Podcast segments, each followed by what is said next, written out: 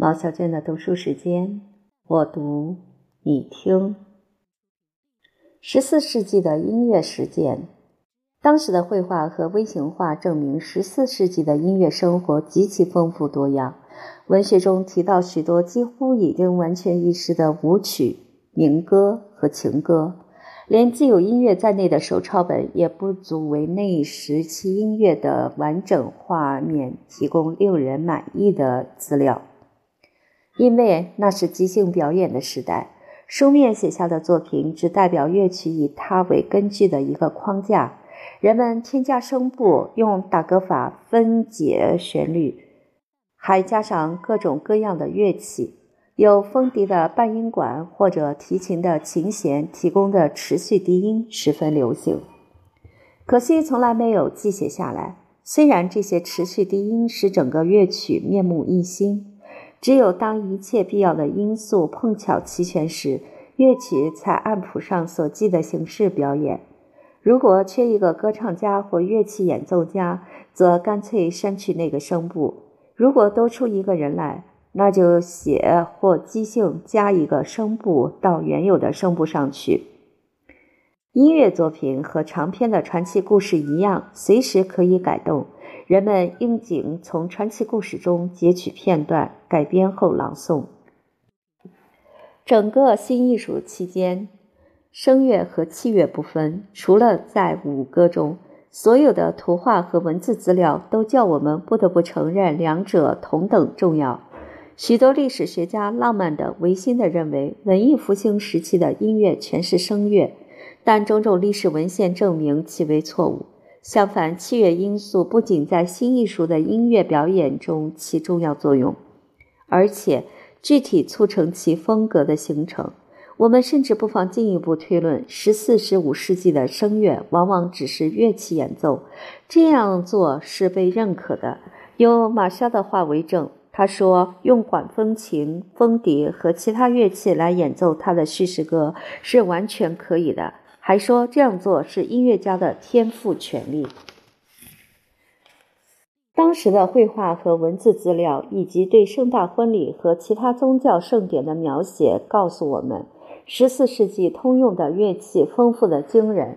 十四世纪后半叶，一个法国的业余爱好者写的一篇文章《失恋》，出色的介绍了音乐和一般的乐器，维尔竖琴。索尔特里、刘特、伦擦提琴、喇叭、鼓、排钟、noble、风笛、簧管、号和笛，只是他提到的许多乐器中的几个例子。还有些叫做 hauser，有些叫做 bass，这些名称可以译成高和低乐器。但是根据上下文就知道，它们是指响的乐器和轻的乐器。这一区别有图片资料和保存良好的乐器为证。所谓低乐器用在亲切的小环境里，而高乐器用在户外或节庆场合和舞会上。高乐器的音色尖而有穿透力，虽然比较干而单调。低乐器往往叫做甜乐器。从现代的观点看来，不很轻柔，因为尖利的音响更符合当时的风气。这些乐器有一股东方味道，那也是当时音乐的一般特点。这些乐器都源自东方，演奏方式相当单调，没有任何力度变化。同样的东方性也体现在鼻音的假声唱法中，有许多图画把歌唱家外貌刻画得十分精确。东方国家总是用假声颂唱宗教音乐，在中世纪传入世俗的艺术音乐，直至今天还存在于天主教祭司的吟诵中。风笛和箫母管的普遍使用，说明鼻音音色的盛行。二者都是鼻音色彩的黄乐器。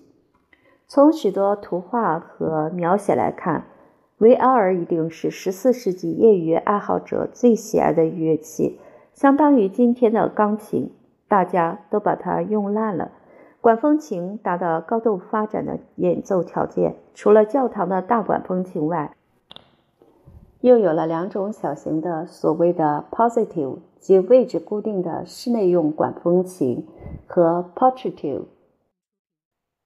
顾名思义，是一种可以携带的小风琴。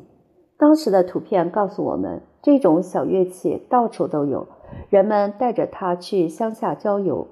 管风琴师是最有经验的音乐家，他的任务是填补缺席的声部，把演奏演唱者。捏成一团，装饰丰富音乐，弹奏短小的插曲，让歌唱的人缓一口气。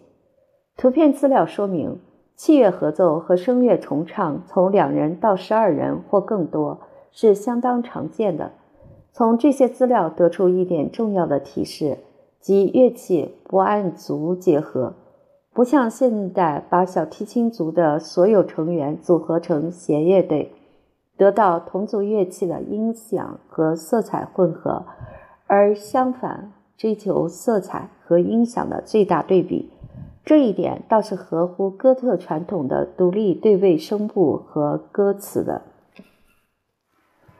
音乐理论和美学的新趋势，在经验主义的中世纪，艺术一直被视为教会的仆人。新艺术的理论家多半仍反映这一观念。著述家考虑实际应用有量音乐的种种规则而取得的进步时，他们的哲学美学观点大多限于简单引用老文章的结论。连菲利普·德维特里的新艺术也重复老的关于音乐性质的学说。帕多瓦的马尔凯图斯仍迷失在对音乐的起源的混沌的猜测中。在大学任教的音乐学者继续强调自己的独立存在，与歌唱家、器乐家不相干。他们写的论文大多数仍维持音乐学者与歌唱者有别之说。中世纪几乎从来没有打算提出什么美学原理，他们的主要美学思想和动机就是完美、目的性、比例、光彩和甜蜜。甜蜜通常和可爱是一回事儿，是中世纪晚期的美学的统称。但是我们不能按这两个词的现代意义来理解，因为当时的音乐并不是我们今天理解的甜美的直译。就像中世纪晚期法语的特征性硬辅音，在我们听来并不甜美。然而。新艺术和中世纪普世主义之间有着不可弥合的鸿沟。后来的艺术家的强烈的个人主义想象力在美学的孤立状态中找到避难所，他们以为孤立就是自由。将近十四世纪开始的理性主义潮流同样反映在艺术中，在哲学和神学方面，企图在独神的知识和显现宗教的信仰之间建立协调。根据渊博的学识，对哲学和神学的基本原理进行深入检验。这一倾向是随邓斯·斯考图斯而出现的。斯考图斯在牛津和巴黎执教，他相信圣托马斯认为可以用理性证实上帝的存在和灵魂不死是错误的。他的门徒同圣托马斯的门徒是对立的。但如果说这位玄妙大师背离圣托马斯开创的道路，也不能则之为倒退。他和圣托马斯这位伟大的多米尼克派教士一样虔诚，一样有学问，但是和无敌的医生奥卡姆的威廉一样，相信宗教的教义是不能用理性论据来解释的，只能是信心的慎重表示。在音乐学者的理论阐述中，可发现类似的运动。除了一大群官方的理论家以外，还有一小批著述家，在新兴的中产阶级的影响下，从经验主义中解放出来，以新的精力和热情反对过时的音乐科学。我们知道两篇出自这个圈子的文章，一篇是前面已经提到的约翰内斯·德·格罗凯奥的理论，一篇是上文作为了解十四纪乐器的最佳资料而提到的失恋。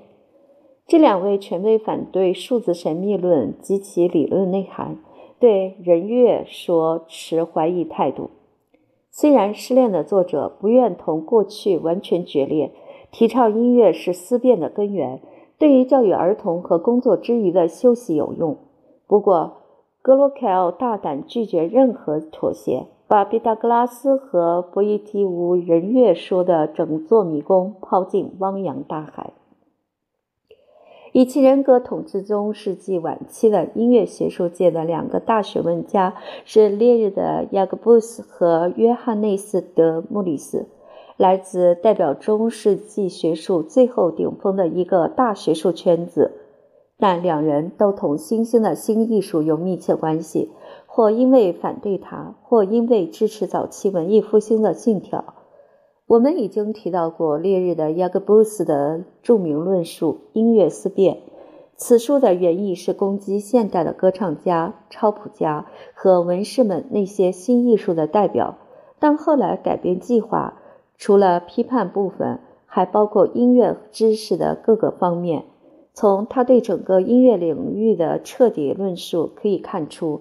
这位大学问家意识到，远比实践完善的高贵的音乐科学有沦于淹没之余，除非有人把过去的成就进行定论性的总结。他的《音乐思辨》中世纪最后一部音乐论著就是这样一份总结。雅各布后继无人，因为迅速发展的音乐记谱术完全占据了理论家的头脑。他们如今只关心纯实用的问题。约翰内斯·德·穆里斯的权威在十四、十五世纪堪与中世纪初期的波伊蒂乌相比，他始终是一个谜般的人物。以前有人夸张地把他说成是先驱者和发明家，有些十六世纪的论述者在文章中竟然称音符也是他发明的。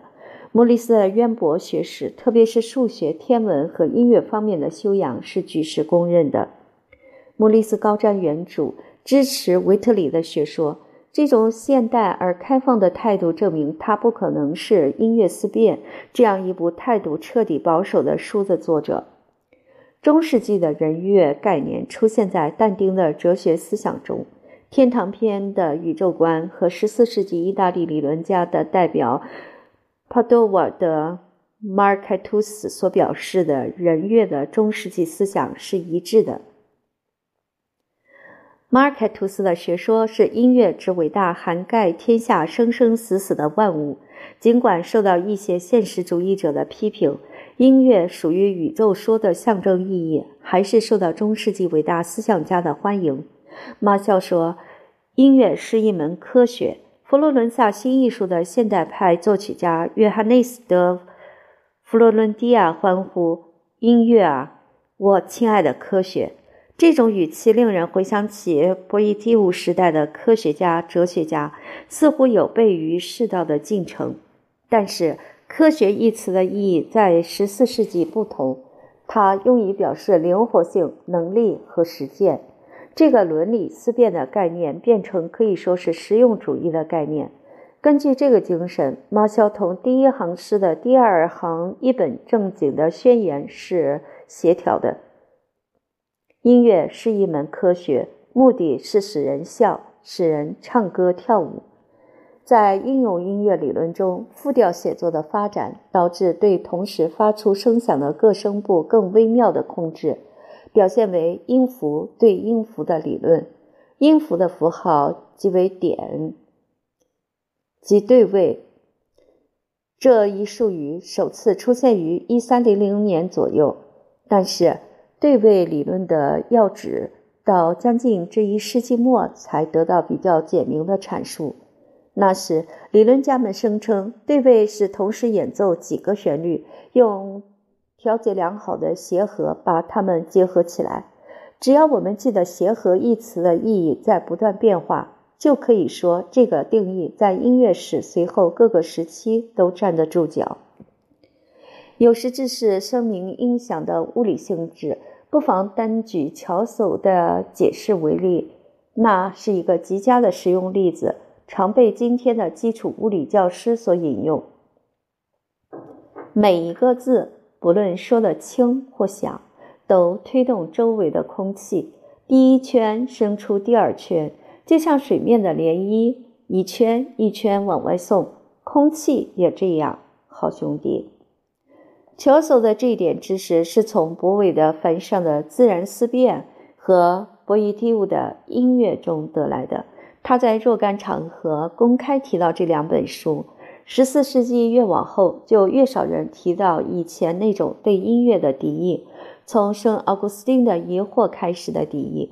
他生怕音乐的声色美损害李文咏唱的前景。奥古斯丁的想法继续存在，不过这位圣人的温婉规劝变成了厉声训斥，最后变成卡尔文的铁面无情。威克利夫的著作中有一段话，让我们很容易了解奥古斯丁的思想。最早是关在监牢里的人唱哀悼歌，传播福音，解除愁闷，做些有用的事儿。但是他们的歌和我们的不一样，我们的歌鼓励人快乐、自尊，他们的叫人哀悼、牢记上帝的律法。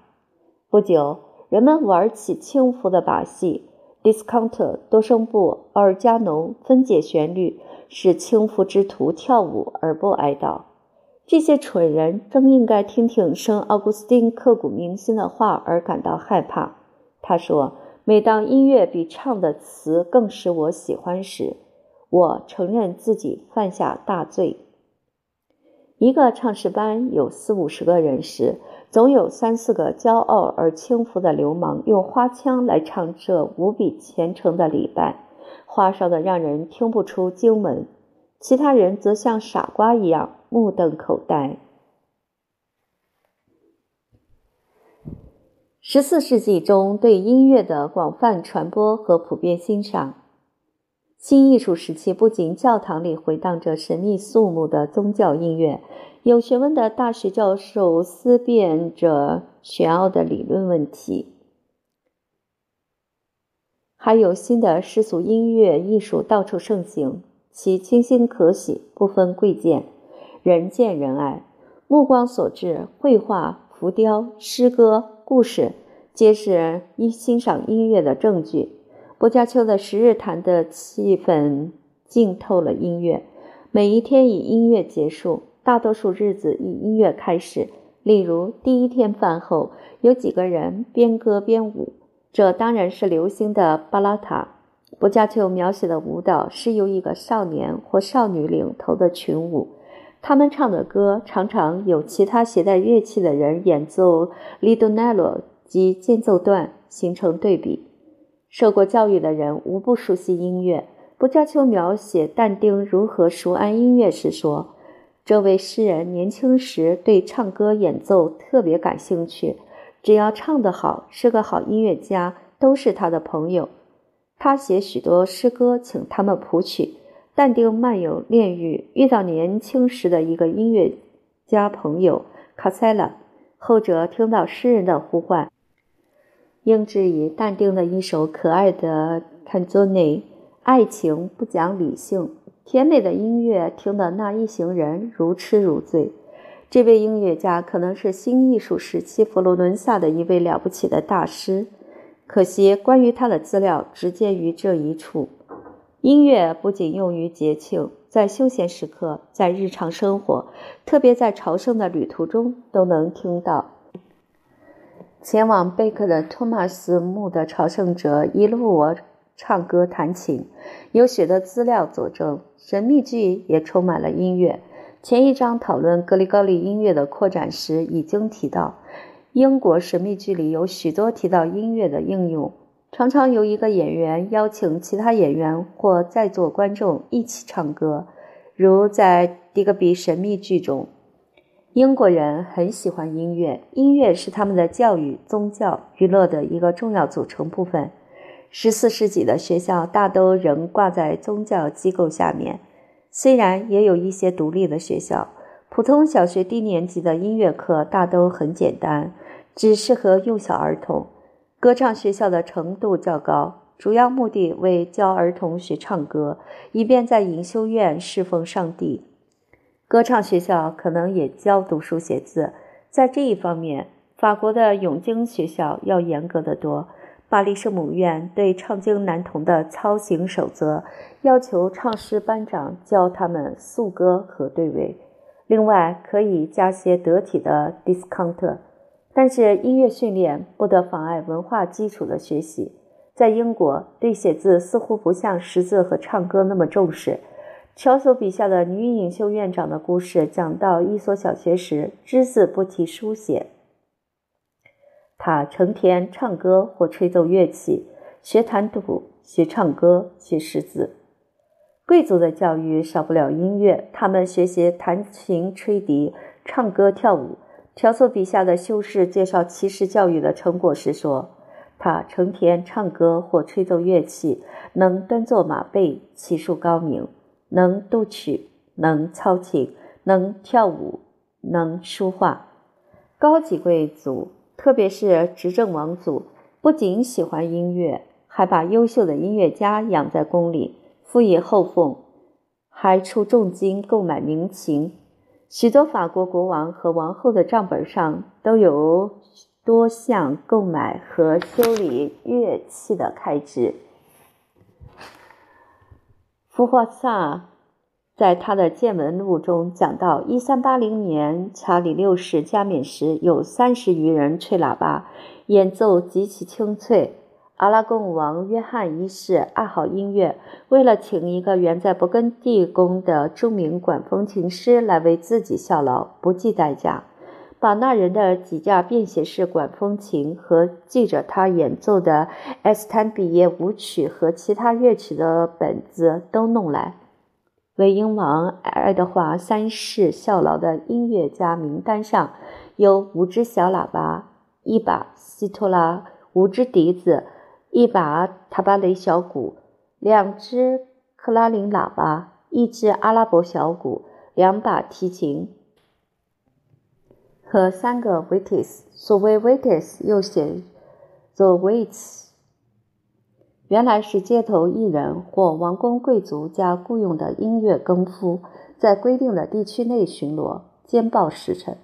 他们吹一种双簧的管子，即双簧管的前身。王公贵族雇佣的音乐家都在乐器上佩戴主人家的盾形纹章，例如在喇叭和风笛上挂绣有盾形文章的小旗。那时候没有一个庆典少得了艺人，不论是群众性的或是私人宅地请客，远游归来用音乐迎接宾客。从大门走进内厅时，有音乐伴送；主教巡视教区，偶尔也雇佣艺人欢迎。节庆用餐和餐后跳舞时，有艺人伴奏。竞技比赛以喇叭吹华彩开始。结束时，用音乐为胜利者欢呼。音乐家伴随军队出征，两军交战时继续演奏，因为音乐能鼓舞士气，激发各种脾性的人的机智。富有的贵族仿效国王，有自己的乐团，不时让他们到各地去演出，为他们的艺术才华出具证明信件。除了供职于王公贵族门下的艺人外，有许多不依附于他人的音乐家，靠教音乐和作为独立艺术家表演谋生。艺人的人数越来越多，当局和艺人们自己都觉得非组织起来不可。十四世纪起，就形成了市政行会和其他行会，其中最早的是维也纳的尼古拉兄弟会，继而有卢卡的号手团，有巴黎的圣朱利安艺人会。琴师敌手的兄弟会那样的大组织，后者甚至有自己的医院。这些组织的头领叫做艺人王，地位相当于今天大乐团的音乐总监。不过，他们惩治纪律的权力极大极严。行会的组织和现代工会一样严密有致。如果不照规定数额付酬，会员不得提供音乐服务。属于另一个组织的艺人不得在本地区演出，艺人享受的自由比中世纪大得多。当局见他们头疼，因为他们能够在唱歌的掩饰下煽动社会政治叛乱。他们同情在十四世纪大有进步的求解放的思想，因而常常同某些人群同当局发生纠葛。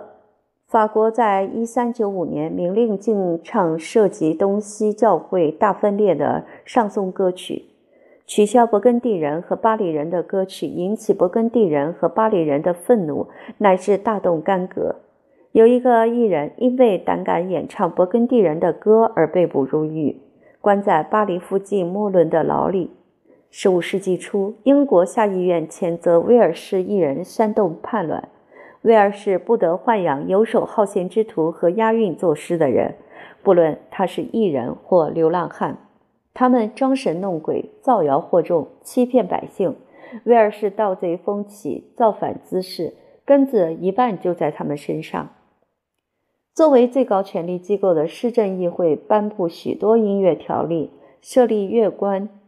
最早的乐官当推正木官。由市政会议发给他号角。